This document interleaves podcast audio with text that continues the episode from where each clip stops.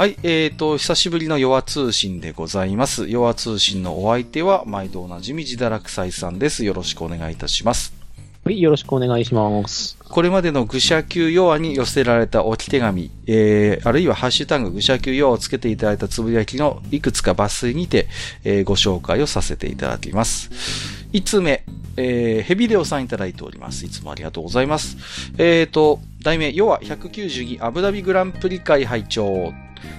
さすがマスターの解説はわかりやすい。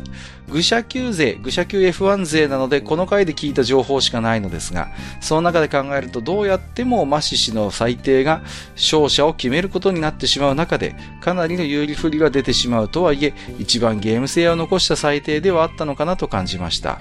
最終レースだからこその最低じゃないか。他のレースの、との公平性が損なわれると言われれば実際そうなのかもしれませんが、限られた時間で決断しなければいけない状況だろうし、それを進めるのは酷な気がしますね。まあ、シリーズの中での積み重ねもあっての批判という部分もあるようですので、ぜひぜひがっつり時間を使っての本編をお願いしますということで、この後がっつり時間を使って本編もやりましたのでね、えーご満足いただけましたでしょうかというところですね。マスターのね、えー名物 F1 回で、えっ、と、本編の方でも2回に分けてやりましたが、その前にね、最終戦のアブダビグランプリがあまりにも曰く付きのレースになりましたので、ここだけ取り出して弱にて、えーお話をさせていただいた、そこの部分の感想ということですね。はい。まあ、あのー実際ね、この、マッシさんという人が、まあ、えー、最低の責任者としていらっしゃったんですけれども、この最終のね、えーグランプリでも若干その最低に対して疑問が呈されました。最終的にはね、責任はないということにはなったようなんですけれども、結果的にここのね、えーディレクター交代をさせられてますので、まあ、なかなかちょっと正直酷な部分にはなったのかなということですね。うん、ただ、まあね、うーん、難しいですよね。これ、どこまで行っても結局あの、えこう言ってなんですけど、貴族のお遊びじゃないですか。うん、そうですね。だから、その、誰かが裁定するとなったら、揉めるのは間違いないですよね。そうなんですよ。で、まあ、この今回のこの話というのは、まあ、ある意味、えー最後にちゃん、まあ、ある意味、レースをそのまま、こう、なんていうか、赤旗の、赤旗のまま終わらせてしまえば、まあ、えーメルセデスが勝っていた。だけど最後に、えっ、と、コースをまた、レースを復活させたことによって、足がない、えーハミルトンと足があったフェルスタッペン。当然フェルスタッペンが、まあ、オーバーテイクをして、結果的にフェルスタッペン優勝総合チャンピオンということになった。非常にこの結果が重大になったがゆえに、非常にこのその、そのタイミングで、えっ、と、赤旗を解除した、えー、マシの最低はどうかという部分だったんですけれどもね。うん。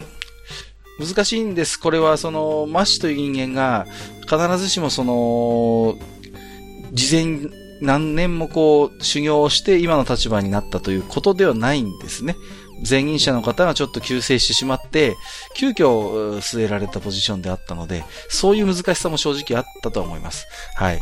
これも本編でね、えー少しおしゃべりさせていただきましたけれどもね。はい。まあそんなところですかね。はい。えー、まあ今年もね、F1 始まっておりますので、えーぜひ F1 勢、愚者級 F1 勢と言わず、えー本編も、え本戦も追いかけていただければなというところですが、えーお次は伯爵さんいただいております。つい先ほどいただいたばっかりのほやほやの、えー感想ですね。えー、カッカさん、萩和さん、こんにちは、ということでいただいてます。論理国語、文学国語の件について、これはお便り来ないよね、ですと、とんでもない、言いたいことは山ほどあります。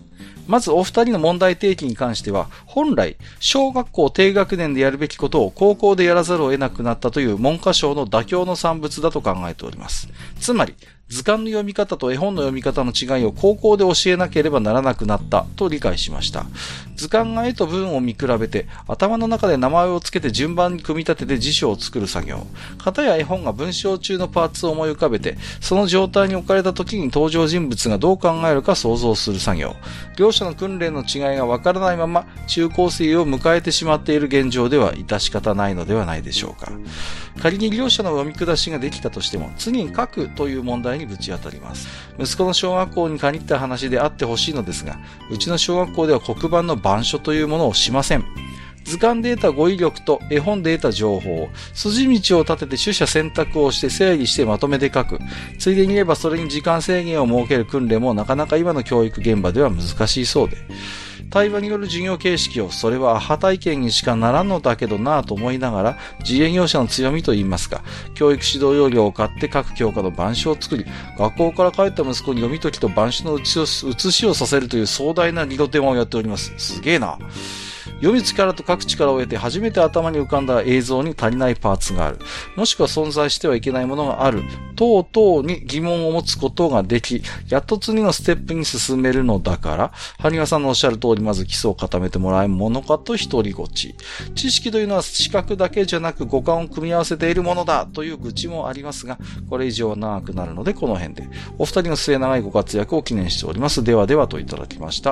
ありがとうございます。つい先週の最新の愚者級要話で、えー、論理国語、文学国語というお話をさせていただきました。話せば長くなるので、まあ、詳しくはその回を聞いていただければと思うんですが、常々その、萩和と私が言ってるものとして、その、読解力のことをよく言うんですね。うん、で、国語の力、読解力の力というのは実はそのままこの世界をどう捉えるかという力に、えー、つながっていまして、ひいては生きる力そのものになってくるというふうに、えー、考えてるんですね、僕らは。で、そういった時に、その、まあ、この時のヨアの内容の話ですけど、論理国語、文学国語っていうふうに分けて、それぞれに4単位を与えたことによって、えー、高2から高3の学生は、基本的にはどっちかしかやらない。論理なら論理だけ、文学なら文学だけっていうやり方になっていて、今のところどうも進学校は論理国語を多く採用して、そうでもない、まあ、就職する方とか専門学校に行く方が多い高校だと文学国語をやるということになるようなんですね。これがいかに馬鹿げているかという話を散々この前の要話でさせていただいたということでして。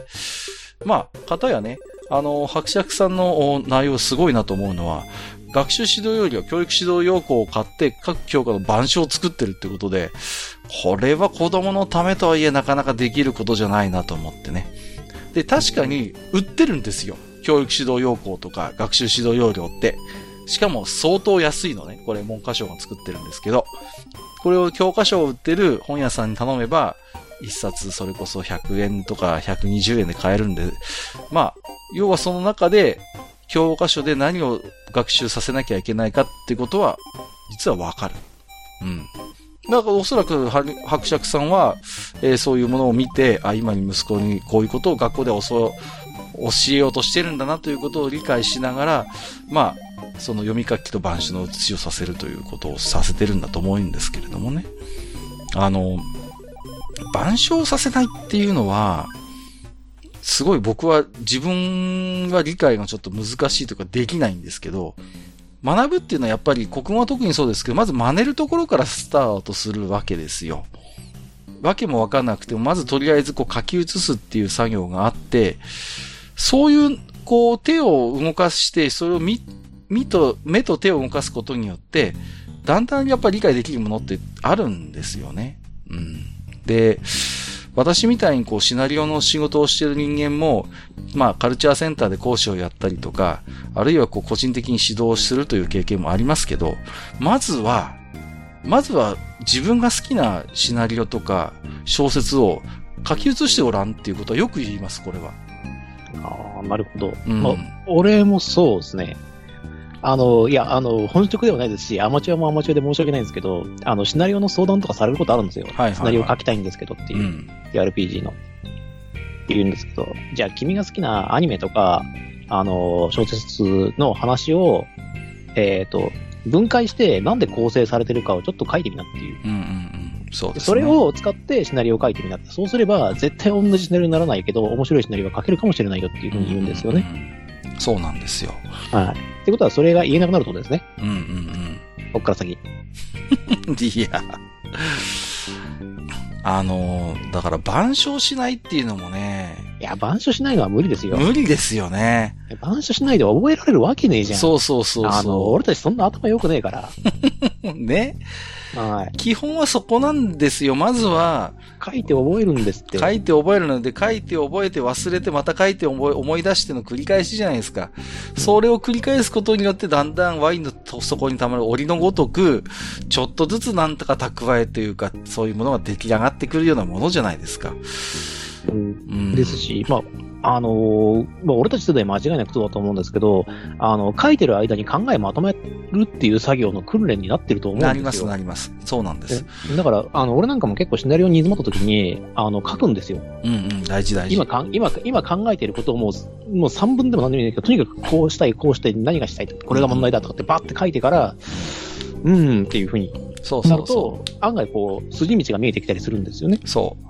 何も手を動かさないで、うん、困った困ったじゃ本当に何も出てこないんですけど、とりあえず書いてみるって、すごい実は大事なことで、あの、それを書いて自分のなんか思考の過程みたいなのをそれこそどちらかってもいいんで、まずは書いてみて、それをこう見直してみるって実はすごい大事な作業だし、そういうのをやっぱ訓練しないとダメですよ。うん。いやー、ね、ちょっと。無理だなまあ、ちょっと見たことありますけどさ、その、あの、スマホで撮ればいいやっていう。うんうんうんうん。ガシャって。いや、手を動かさなきゃダメです。ダメだ。覚えないんです、うん。覚えないですね。うん。覚えないんですよね。で、あのー、まあそうですね。で、まあ、えー、伯爵さんはその、図鑑とね、えー、まあ絵本っていう例え方をされていらっしゃいますけれども、あのー講義で、まあ、あのね、その文学国語、論理国語の問題は講義講算の問題なんですけど、伯爵さんのおっしゃるようにもっともっと前の段階からやっぱり準備をしておくべき内容ではあるのよね。その、論理国語、文学国語のそのエッセンスみたいなものは当然、あの、小学校、中学校の国語の中でも、あの、入ってくる要素ではあるんですよ。だけど、やっぱりその、特に国語はそうなんですけど、その時の自分の感受性とか、そういう知識とかみたいなものと、国語ってすごい密接につながっていて、小学校の時に徹底的にやったから中学校でいいやとか、高校でやるから小中ではちょっとおざなりでいいやとかって、そういう類の学問ではないんですよ。その、自分自身の精神的な成長とともに、その時に身につけるべき国語の素養というのは、その世代世代ごとに必ずあって、そのステップをちゃんと着実に踏んでいかないと、ある種の、その、ある程度成熟した国語力みたいなものって結果的に身につかないんですよ。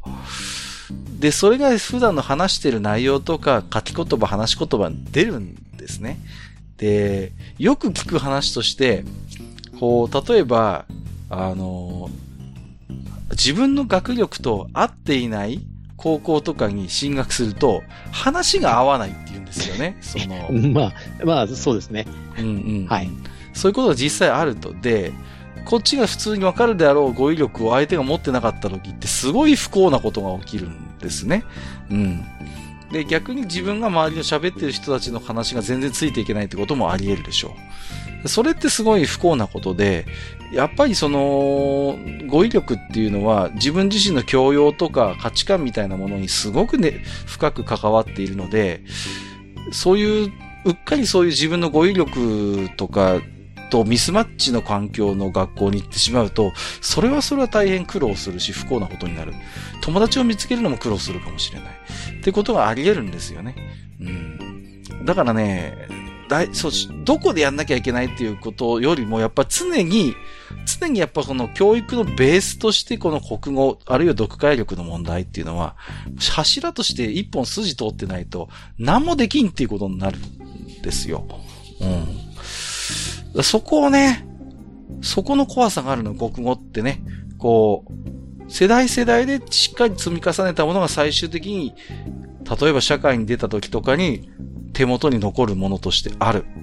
で、その時に十分やってこない時に、一番取り返すのが大変なのも国語なんですね。なぜなら自分の思考過程そのものがその国語によってできているからなんです。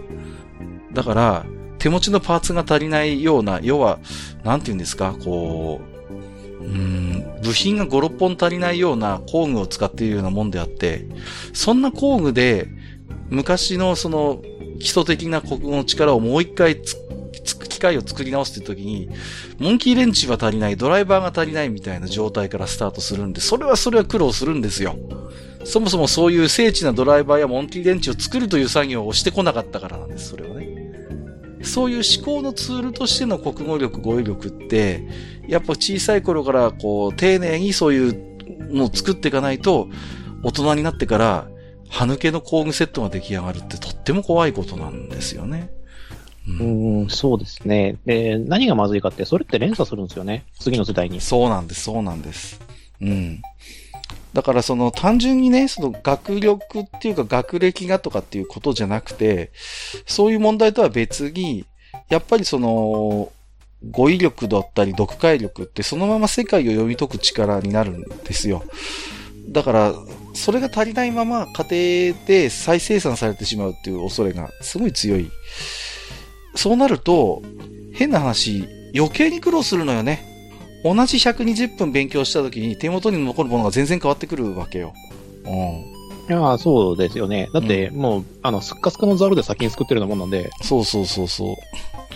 だからね、本当こう、うーん、やっぱね、読む力って大事なんですよね。で、うーん、そうで、まあ論理と、まあ文学の話を、まあ ちょっとしたのでね、ぜひちょっとまだ聞いてない方いらっしゃれば、えー、198回のお話も聞いていただければなと思っております。思いますね。はい。まあその紹介をするんですけど、このダンボール伯爵さん、もしかしたらその教育あの、教員課程とかに興味があったか、進んでいたか、うん、友達かその親族にその詳しい人がいるんじゃないかなってちょっと感じますよね。そうですね。普通学習指導要項とか、あの、変えるって普通の人知らないですからね。教員しか変えないもんだと思ってますから、普通の人は。ですよね。あとその、うん、えっ、と、絵本と図鑑のその、うんうんうん、例え方っていうのも、うん、あの、人に教えようとするっていう意思を感じるんですよ。確かにそうですね。伝えたいっていう。うんうんうん。確かにこういうことじゃないんですかっていうことを強くこう噛み砕いて伝えたいっていう感じがあるので、うん、やっぱなんかその、教育にとても興味が終わりか、もしくはその勉強なさっていたんじゃないかなっていうのをちょっと感じますよね。うんうん、だから危機感を持ってるっていうのがあるんでしょうけど。うんうん。それはあると思いますね。すごい伯爵さんの感度の高さってそういうところに、えー、起因してるかもしれない。確かに。なるほど。っていうのがこれ行間を読むっていうことなんですよ。なんかちょっと落ちらしい落ちがついた感じもしますけど。でこういうのができるようになるかっていうのは、結局俺だって、その、文章を読んでるからなんですよね。そうそうそう、そうですよ。うん。うん、できることなんで、あの、それがわからないと、あの、本当に辛い、辛いです。辛い、辛いのよ。あの、例えば、このくらい噛み砕いてこう掘って取られたものも、相手が食べられない可能性があるんですよ。そうなのよね。本当にね。はい、困るよなはい、えっ、ー、と、ありがとうございます。坂瀬プラスさん。えー、っと、結構前の愚者休養話のハッシュタグ。家電が壊れる会拝聴最近壊れたのは食洗機でした。冷蔵庫ほどの緊急性はないけれど、高機能がゆえの手詰まりはあったと思います。次は何が来るのか震えて待ちます。携帯だけは最新機種を買いたくなる自分に樽を知る心が足りてないなと反省ということで。ジュラクサイさんは最近家電が壊れたことってあります？これが壊れたと。洗面器壊れましたね。え？はい。洗面器？いや、せ、製麺機。あ、製麺機。ああ。クリエイトヌードル。死活問題じゃないですか。別にそんなことなかったですよ。あ、本当ですか？ええー？はい、あの、予備があるんで。ああ、よかった、さすが。なるほどね。はい。まあ、でも一般のご家庭にあんまりないでしょでしょうけどね。あのパスタマシンとかあるでしょうけどね。いや。そうですか。はい。それ修理してもらって、うんなるほどね。はい。あのー、じいさんの形見なんですよ。あ、じゃあもう、あの頃、でも相当じゃ古い機械でしょうけど。はい。あの、戦前ですね。戦前です。あの、現役中は、そう、戦時中は、あの、軍に持ってかれないように埋めてたって言ってましたもん。すげえ。はい。な、なんでしょうね。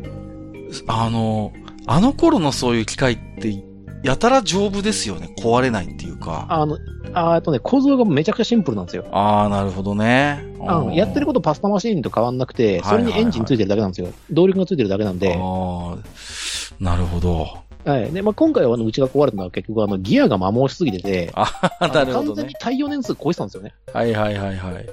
でもそれってギアを交換すればじゃあまだまだ使えるっていうことでしょ？あ、そうなんですよ。だからギアを特注で作って、あの、削り出してもらう。そのベースの、もともとそのインチのギアがあるんで、はいはいはい、はい、それを削り出してもらって、で、あのはめれば大丈夫だったっていう話で、で、しかもちゃんとしてるなと思ったのは、あの、壊れやすい方の歯車っていうのを作ってあったんですよ。あの要するに、その歯車でも硬い柔らかいがあって、壊れるなら絶対こっちっていう風になってたんですね。なるほど。こっちだけ変えていけば使えるよっていう。そうそうそう、使えるって。あの、絶対、あの、金属って、あの、硬い方が壊れることないじゃないですか。柔らかい方が絶対壊れるんで。そうですね。すり減るときは。うんうん、うん、なんで、えっ、ー、と、それで、要するにそれをね、ちっちゃい方になったんですよ。なるほどね。ちっちゃい歯車を壊せるようになってて、それを交換すればいいよっていうふうになってたんですよね。よくできてんなよくよ考えてんなと思って。ね、ありまして、で、まあ、今も現役で働いておりますけど、あの、今の製麺機って、実はあの、電気制御が入ってるせいで、うん、あの、実は寿命短いんですよ。ああ、なるほど。はい、電気制御の部分が壊れてちゃうんで。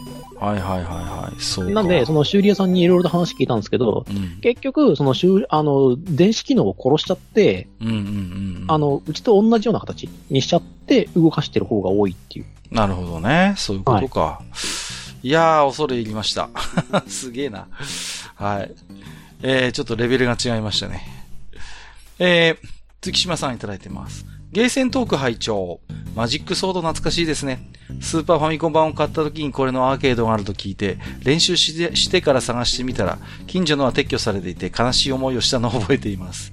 あと、やはり初代ギャルズパニックをやりましたね。100%にかける青春を過ごしてました。ということで、はい。えー、ゲーセントークですね。もちおさんいらっしゃった回の感想ということでいただいております。マジックソード懐かしいですね。はい。懐かしいですね。やりましたね。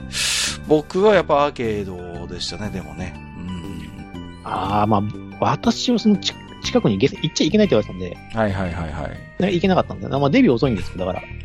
じゃあ、マジックソードの頃はまだコンシューマーが。あ、コンシューマーだから、あの、スーパーファミコンですね、私が知ってるはいはい、なるほどね。ええー、まあ、それは、まあ確かにそうなるでしょうね。うんうんうん。じゃあ初代ギャルズパニック時代も、あゲーセンにはまだ行けてなかった頃です。いや、初代ギャルズパニックはやったんじゃないかな。目にしてたんで。ああ、そうですか。あ、じゃあこれはやってる。はい、なるほど。はい。あの、高校デビューだったんで、私は。はいはいはいはい。はい、中学までは真面目に勉強しましたけど。なるほどね。はい、はい、だって帰り道にゲーセン3つあんだもん、しょうがねえじゃん。いや、いい時代ですね。そう考える。なるほどね。ギャルズパニックは、いや、あの、いい、いいゲームでした。はい。はい。まあ。今、続々とね、あの、ゲーセンがなくなってしまっているんで、寂しい限りなんですけれども。そうですね。ちょっとこう、ゲーセンがこう、生き残る道はどうなんだろう。やっぱり、脱効果でいかなきゃ、ダメですかね。こう、要は100円問題みたいなのがあるわけじゃないですか。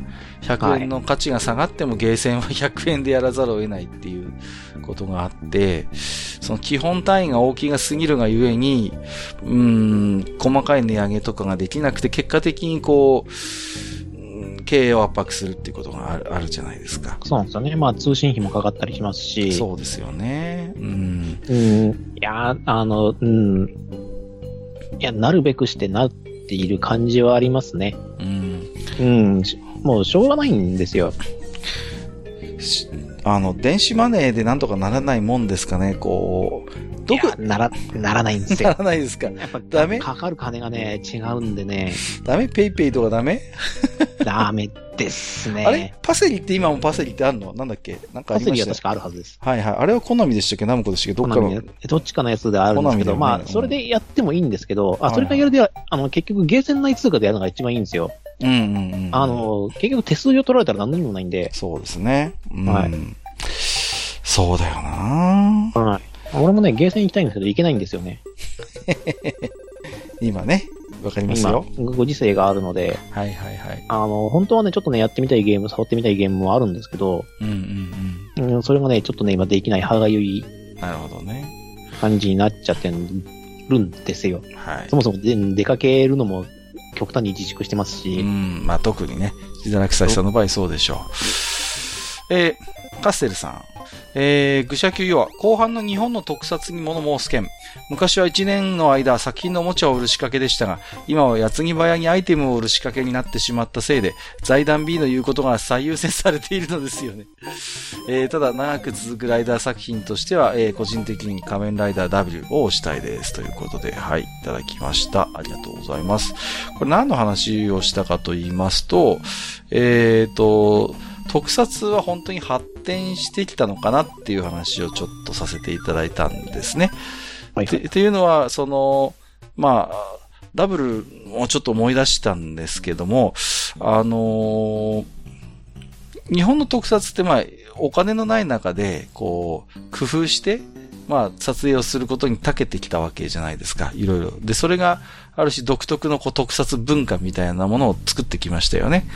街中で戦っていても、なぜか急に採石場にこう、場面が展開するとか、あるいは、の、都市の中での戦いであっても、まあ、ある程度こう、どこかで見たような工場の あの、跡地みたいな、どこかで見た公園の広場みたいなところがあって、それがある意味その、日本の特撮らしさみたいなものを彩ってきたことは、まあ、あの、間違いないんだけれども、そうですよね、うん。もう爆発といえばあの採掘場みたいなとこありますからね。そうそうそうそう。ね。必ず爆発文字の地地上に仕掛けられてるやつからこう放射状にボボーンと火薬が爆発するみたいなのが、はいはいはい、みたいなので、確かに定番のお決まりの演出して、それはそれで素敵なんですけど、じゃそれをじゃあ良しとして、それこからどう、例えばリアルにするとか大人の主張に耐えるものにする工夫をどれだけしたんだろうかなっていうものはちょっとこう感じますよね。うん。えっ、ー、と、あと、まあ、えー、長く続くライター作品として、えー、仮面ライダーダブルを推したいということですけれども、あの、オーズの映画をですね、えー、この前、えー、見てきましてですね、はい。仮面ライダーオーズを、うん、今劇場版がやってるんです。はい。で、おーと思って、あのー、見たんですけど、いやー、ちょっとネタバレはしませんけど、帰り、帰りみんな、みんななんかため息混じりで、はーって言って帰ってきましたよ。みんな上向いてこう映画館に行って、みんな下向いて映画館出るみたいなね。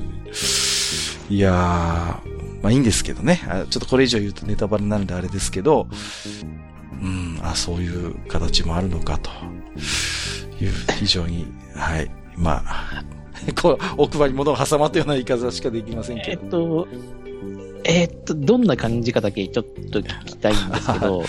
まあ、オーズ、いや、あの、はい、なんだっけ、大、あの、えー、なんだっけ、なんだっけ、怪獣映画のその後片付けみたいな、そのあの、映画あったじゃないですか。ああ、はいはいはいはい。大ガジの後始末ね。はいはい。はい、あれも見たよ。あんな、あんな感じですか？違います。あんあんな生優しいもんじゃないです。やっぱ仮面ライダーオーズは。はい。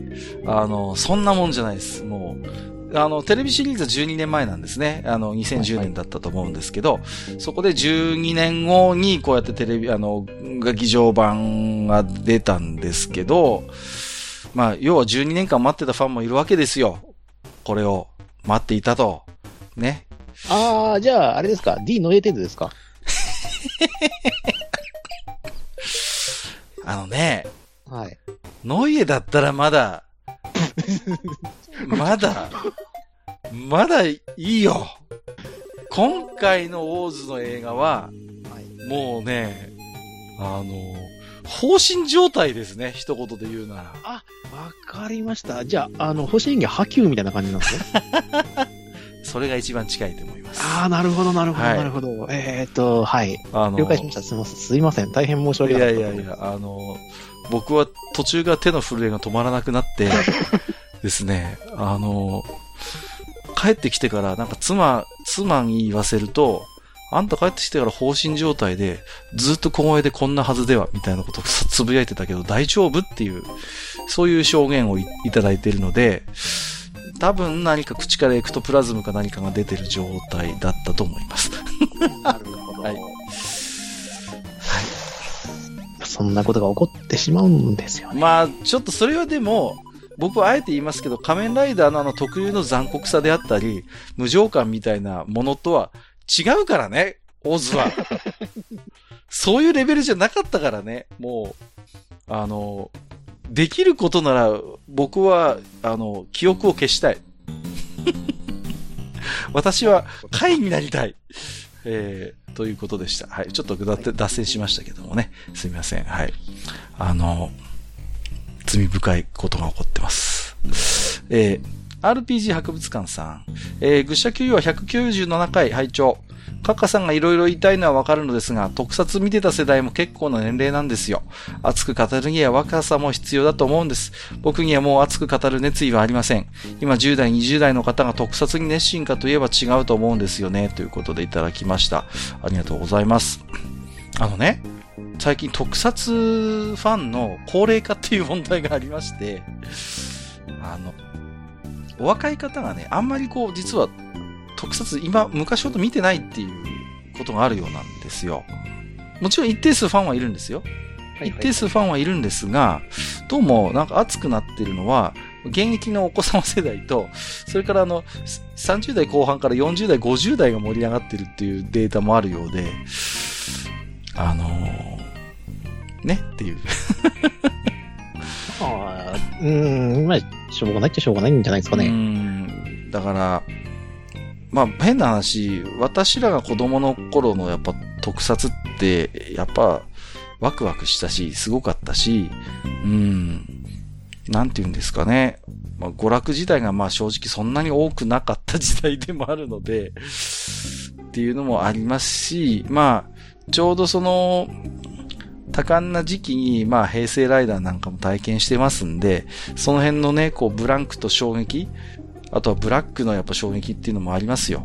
うん。で、その見てるんでね、こう、語らずにはいられない世代ではあるんですけれどもね。うん。まあ、まあ、難しいかな。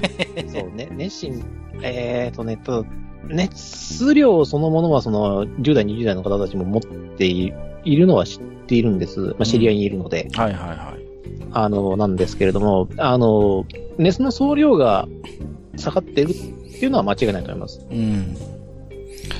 その、なんて言うんですか、特撮ってやっぱりこう、一言で言うならば、あの、思想の表現なんですよね。この、一つのこう思想があって、それをこう現実を超越した表現でもって伝えるというのが一つ特撮の世界のありようなんですよ。で、ある意味我々があの頃っていうのはまさにそういう変な思想教育を受けてきましたので、まあ、そう。で、思想教育って、まあ、ある種の洗脳みたいな要素もあるから、そういうのを多感な時期に思想教育を受けてるから、もうずっと特撮脳は特撮脳なんです我々って。もう、もはや。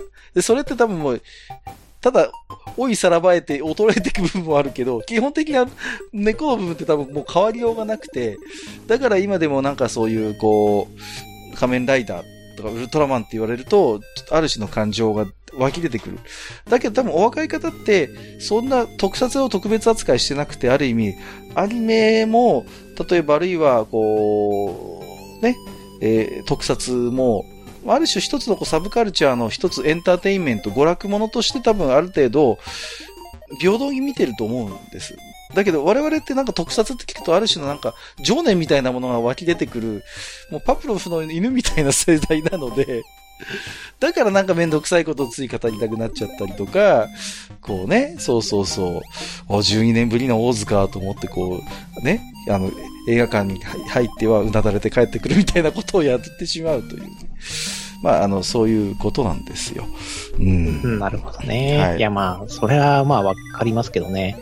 うん、確かにね、あの、娯楽が多すぎるからね、今。そうなんですよ。だから、うん、その、ある種の、その時代を代表する作品みたいなものって語りにくい時代だと思うんですよ。今って。もう、もはや、ね、ないじゃないですよね。ないじゃないのよ。もうそれぞれに自分の好きな、もう好みが細分化されてしまって、学校で昨日の仮面ライダー見たみたいな話には多分ならないと思うんですね、今。そうですよね。ねだから、年とか下手すれば半年に1回とか3ヶ月に1回ぐらいで、その、趣味というか、その、興味の出るものがポンポンポンポン出てあるってる現状じゃないですか。そうそうそうそう。あだからこそ、その熱量っていうのは結局その、熟成に時間が必要なので。そうですね。うん、はい。ことを考えると、やっぱ長期でやってくれるか、もしくはその共通で語れる友人がいるかどうかっていうのもまたね、また、うん、友人の存在は大きいと思いますよ。ですよね。それが、例えば、あ一番いいのは世代を超えてもっていう。うん、うん、でもその、例えばこの世代だったらここを話しとけば安牌だよね、みたいな。はいはいはいはい。あるじゃないですか。じゃあ、うちらの世代で、例えばその、あの、ドリフを見てない人間って95%以上いないと思うんですよ。そうですね。家の都合でいることはいるのは分かってるんですはいはいはい、はい、テレビ見れなかったっていう。うんうんうんうん。いうんで、なんですけど、ただとりあえずドリフの話題を振っとけば大丈夫じゃねみたいなところあるので。そうですよね。そうそうそう。はい、そういう、だから、派閥、派閥があったんですよ。その、C って言うなら。じゃあ、ドリフ派がいて、ひょうきん族派がいて、みたいなのがあるし、まあ、さらに言うなら、アキナちゃん派、聖子さ、聖子ちゃん派ってのもありましたよ、僕らの頃はね。まあ、もっと言うなら全日派、新日派っていうのもありましたよ、やっぱりね。まためんどくせえとこ出してきましたね。僕はやっぱりあのね、そうそうそう、あの、全日のあの華やかなプロレスが好きでしたから、前もこれ喋りましたけどね。で、新一は、まあ、どっちかというと、ちょっとこう、なんか、うん、全日こそが王道であるみたいな感じだったんでね、当時はね。うん、ああ、まあ、まあ、うちは、俺も新日派なので。ああ、なるほどね。はい、はい。だからあれですよ、あの、長州がジャパンプロレスとかって言って、出てった時には大事件でしたからね。ええー、みたいなさ。まあ、そうですね。こっちに来んのみたいな。ね。もうだからあれはもう本当大事件だったわけですよ。プロレスのそういう派閥を超えたね、めったにないことでしたから。うん。だからこそ、まあ、革命、まあ、プロレスの話題やめましょう。はいはい。まあ、特撮に関して言えば、え、だってね、見てる世代から言えば、仮面ライダーかウルトラマンはどっちか確実にかかるはずなんで。そうなんです、そうなんです。はいはいはい、例えばその、時代が違ったとしても、仮面ライダーどこ見てたみたいな話ができるじゃないですか。そうなんです、そうなんです。こちらのネタだと。はいはいはい。うん。うん。マスターとかはね、もうアマゾン世代ですから。まあ、さらに言うならマスターは V3 リアーですから。V3 リアー !V3 リアーですか。そうそうそう。なるほどね。ああ、かわいい、あかわいいですからね。もうね、さすがの世代ですよ。強いんだから、設定的に、でもね、やっぱ、ね、初代、はい、そう、設定上は V3 はすげえ強いんですけど、うん。初代、そうそう初代なんですよね。初代なんですよね、うん、そこはね。うん。うん、いや、仮面ライダーの世界って、あのー、プロ、なんていうのかな、こう、強、強さのインフレみたいなのが起きないシステムになってるんですよ、基本的に。それがすごい実は大事で、あれ物語的にどんどんどんどんその、まあたまにこう、つながりがあるものもありますけども、一応基本的にはこう、断絶してるんですね、そのシリーズごとに。それによって、ある種のその、強さのインフレみたいなのが起きないような仕組みになってるんですよ、仮面ライダーって。だからこそ、ある種、たまにこう映画とかで、こう、歴代ライダー大集合ってなった時に、あの、あまりこう、あの、カースト制度が生まれにくいっていうのが、あの、大きいですね。うんうん。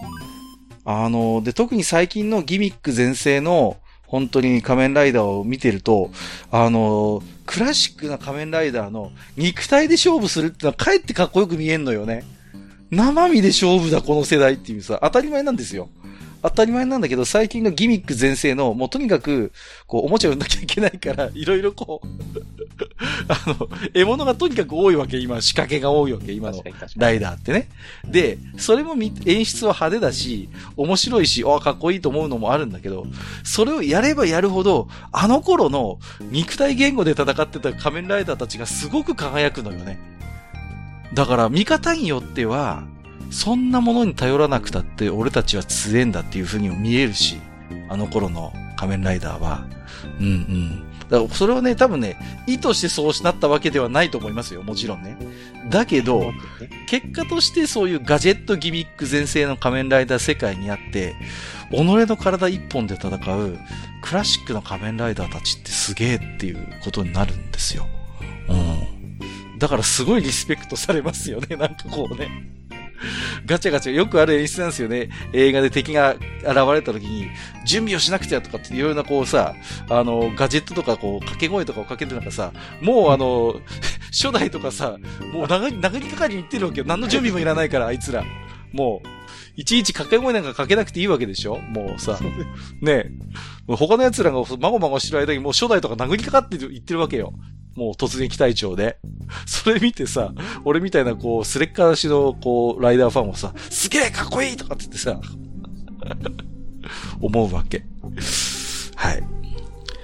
まあ、その最後のエッセンスが残ってるのがブラックなのかなブラックだと思いますね。それ以降、だ、私はまあ、超絶のブラック直撃世代なので。あ、でしょうね。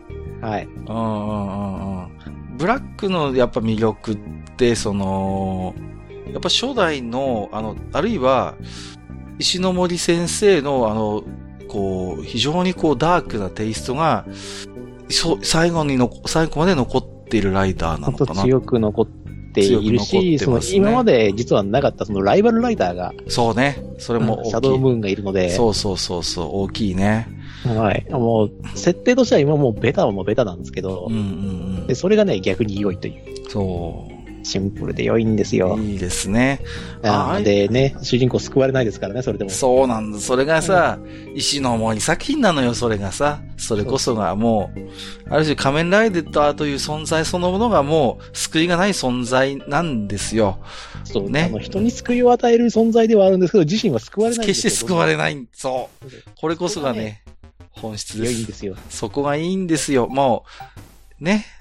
だからサイボーグ009とかに通じる世界観なのよね。なんかある種、彼らも世界は救うけど、ものすごく人類から迫害されるのよね。